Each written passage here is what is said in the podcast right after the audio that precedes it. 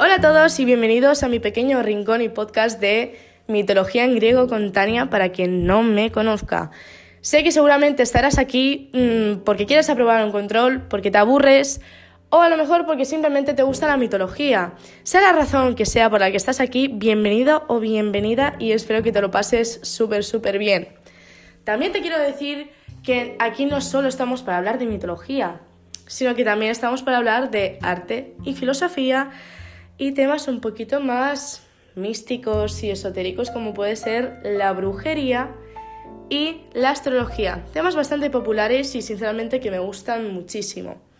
Pero bueno, este es mi primer podcast, espero que te guste. Si tienes alguna corrección o algo que comentar y quieras ver el siguiente podcast, lo puedes dejar en los comentarios. Espero que te guste muchísimo y empecemos.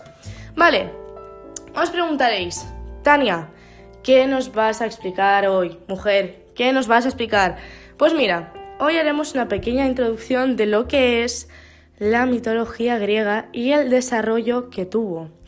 Diréis, bueno, chiquilla, pues explícamelo. Pero antes de todo, quiero que me dejéis en los comentarios, sin mirar Google, por favor, qué es para vosotros la mitología y qué significa para vosotros. Ok, ahora sí que sí, vamos a empezar. La mitología mm, griega, sobre todo, se desarrolló principalmente en el año 700 antes de Cristo. Los que sean estudiantes, estén estudiando literatura clásica, filosofía o algo de arte, sabrán que en esas fechas aparecieron tres colecciones clásicas de mitos muy importantes a día de hoy, que fue la Teogonía del poeta Heriodo, la Guiada y la Odisea de nuestro querido poeta Homero. También quiero deciros que no siempre fue escrito, sino que antes de ser escritos, estos mitos y leyendas fueron transmitidos oralmente por la civilización de la antigua Grecia.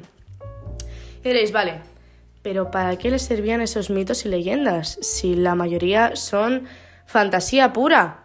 Efectivamente, pero quiero deciros que todo transmitía un mensaje a al pueblo de la antigua Grecia, obviamente. Y mm, no es que les sirvieran bien bien como leyes, pero sí que es verdad que les servía como una guía de lo que tenían que hacer. No sé si me explico muy bien. Ok, quiero deciros que en esos mitos y en esas historias incluían datos psicológicos, económicos, materiales, artísticos, políticos, simbólicos, morales y culturales de esa civilización. Es decir, que tuvo un gran impacto. No simplemente fueron historias de criaturas mágicas, diosas y dioses. Y yo quiero deciros también una cosa. La mitología no es tan fácil como parece. ya me gustaría a mí. La mitología sinceramente es bastante compleja ya que crearon más de 30.000 divinidades en total. 30.000, señor. 30.000, no 50 ni 60, 30.000. Así que imaginaros.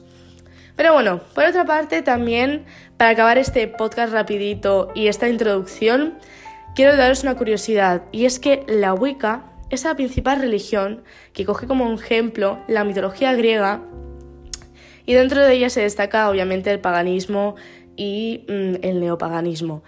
Así que bueno, Diréis también por otra parte, ¿qué coño es la Wicca? ¿Qué me estás contando, tía? Vale, pues os explico. La Wicca es como una religión, una de las ramas de ella, obviamente, dentro de la brujería. No hay más, sinceramente. Es una descripción bastante simple. Si queréis que hable más de este tema, simplemente ponedlo en los comentarios y obviamente pues hablaremos de ello como se debe. Y quiero deciros que muchísimas gracias por haberme escuchado. Este es mi primer podcast Creo que ya lo he dicho, de hecho, pero bueno, estoy muy ilusionada que me estéis escuchando y muchísimas gracias por estar aquí. Un beso a todos y buenas noches.